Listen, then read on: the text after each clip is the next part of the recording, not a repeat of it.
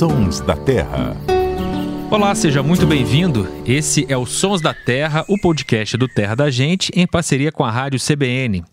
Eu sou Marcelo Ferri, repórter do Terra, e aqui comigo estão meu colega Paulo Augusto. Como vai, Paulo? Tudo bem, Ferri? Tudo bem, Luciano? É um prazer estar aqui de novo para a gente falar sobre natureza, falar sobre coisa boa, né?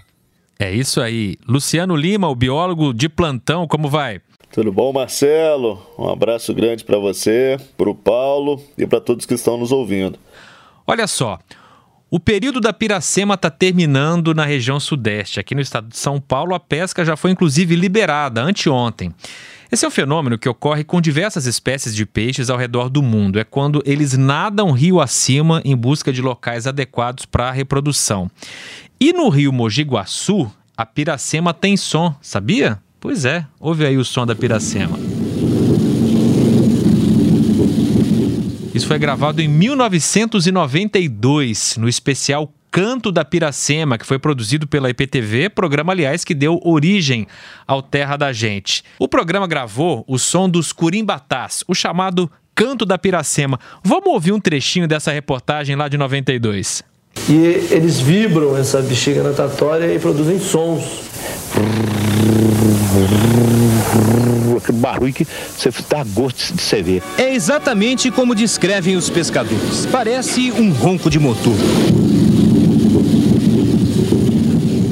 É muito bom lembrar essa história, né? Pois é, esses cardumes de curimbatás, Curimbatá é uma das espécies de peixes da Piracema. Os cardumes de curimbatás, eles estacionam ali na Cachoeira de Emas, em Pirassununga, onde tem uma barragem, eles não conseguem subir, ficam todos concentrados ali produzindo esse som, o tal do canto da Piracema. Paulo Augusto, você que está aí em Nova Europa, pertinho de Pirassununga, já ouviu o canto da Piracema? Olha, Ferri, não é um canto tão comum, né, quanto antigamente, né? O número de peixes diminuiu muito, inclusive ali no Rio Mogi, mas eu já pesquei o curimbatá e já ouvi esse barulho que ele faz, né? Uma espécie de ronco. O curimbatá, que é o famoso papaterra, né, que fica ali no fundo do rio, se alimentando de nutrientes, ele tem esse ronco bem característico. E o professor, a gente conversou com o professor Ricardo Macedo Correia e Castro, da USP de Ribeirão Preto, que é um especialista em evolução de peixes de água doce, e ele explicou para a gente por que o curimbatá faz esse barulho tão peculiar assim. Vamos ouvir. Esse é um fenômeno conhecido, já foi relatado em 1931 pelo Couto Magalhães. E ele percebeu que eles faziam esse ronco quando eles soltavam os óvulos e os espermatozoides na água. Os machos, na época da reprodução, a musculatura que interliga as quatro primeiras costelas, a musculatura intercostal, fica super vermelha, fica super desenvolvida, hiperoxigenada. Contraindo ritmicamente essa musculatura, eles fazem a bexiga natatória vibrar e produzir esse ronco característico, que aparentemente cada espécie de curimba, é, de proquilodontídeo, vai ter um ronco diferente. Tudo indica as fêmeas não, não produzem o som tudo indica que eles é, roncam com mais intensidade justamente nesse momento que eles liberam os gametas na água. Mas não é só o curimbatá que faz som, não. Cientistas de uma universidade dos Estados Unidos descobriram que cerca de dois terços de todas as espécies de peixe do mundo provavelmente usam o som para se comunicar. Aí eu passo a bola agora para o Luciano Lima, né, Luciano? Como é essa comunicação entre os peixes e para que os peixes se comunicam? A, a, a, vocalização, ela, geralmente, como você já disse, aí tem a função de comunicação. E no caso dos peixes, não é diferente. Os peixes é, usam suas vocalizações para enviar mensagens focadas aí na atração de parceiro, proteger recursos, é, territórios alimentares e também anunciar a sua localização, assim como os outros animais que são bastante vocais utilizam a vocalização. Só que geralmente os peixes estão debaixo d'água, né? Geralmente não espera-se que os peixes estejam debaixo d'água, então esse universo sonoro dos peixes é, não é muito comum para gente, né? A gente é, alguns desses sons, inclusive, estão em frequências que a gente não consegue escutar. É, o Wagner Sampaio, que é doutor em peixes tropicais e estudioso aí dos sons dos, dos peixes, vai explicar um pouquinho para gente sobre esse universo sonoro dos peixes também. Vamos ouvir aí o Wagner. Durante muito tempo, embora fosse reconhecida a comunicação sonora em peixes, muito se acreditava que não era uma característica tão compartilhada, ela poderia ser mais rara, né? Acreditava-se, por exemplo, que outros mecanismos de comunicação eram mais, eram mais relevantes, por exemplo, coloração, comportamento de movimentação. A comunicação também é, é ela é dentro de um contexto de receber essa mensagem, né? Peixes escutam através aí das orelhas internas, né? Vamos dizer assim que elas estão localizadas ali numa cavidade cranial, né, próxima ao cérebro e, e à medula, e se assemelham muito às estruturas de orelhas encontradas a outros vertebrados, né? Que elas não são é, é uma estrutura externa, né? É, ela é uma, uma estrutura interna, né?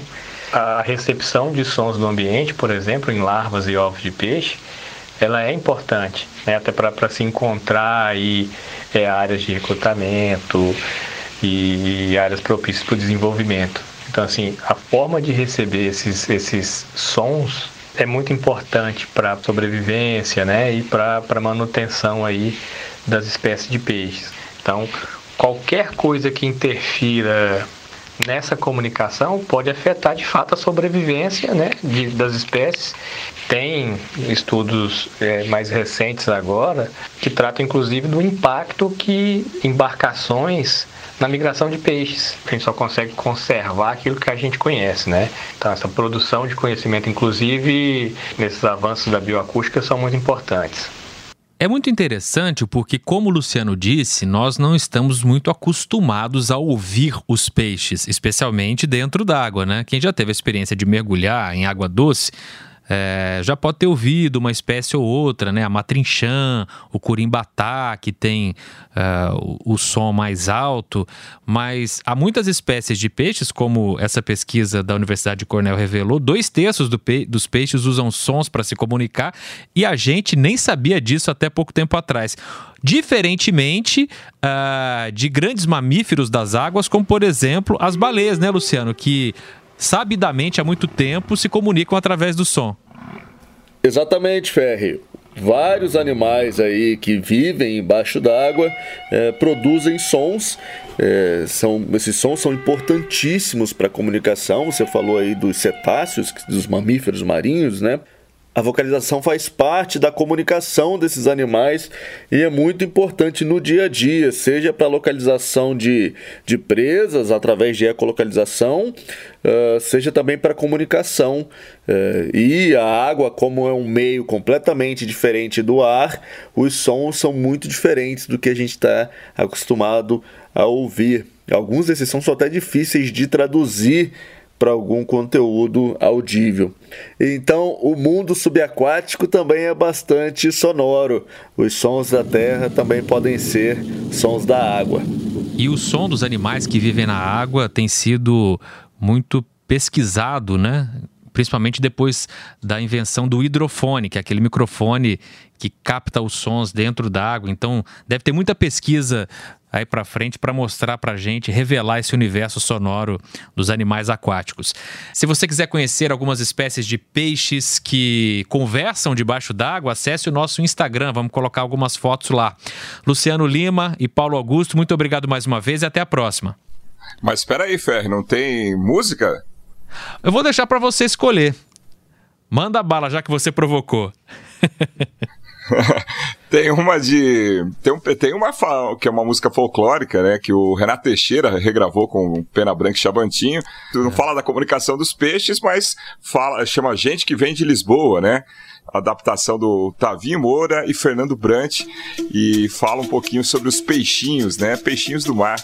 É uma música legal que a gente pode dar como indicação aí pro pessoal para terminar o programa. É, você é sempre muito bem-vindo. Com esse time de artistas aí, não tem como a música ser ruim. Eu não conheço, mas já confio, tá indicado. Um abraço a todos. Obrigado pela, pelo convite. Grande abraço para vocês. Um abraço, gente, e até a próxima. A edição e sonorização foram do Samuel Dias e hoje com o apoio do Alexandre Campos aqui no estúdio da CBN. Quem me ensinou a nadar, quem me ensinou a nadar, foi, foi marinheiro, foi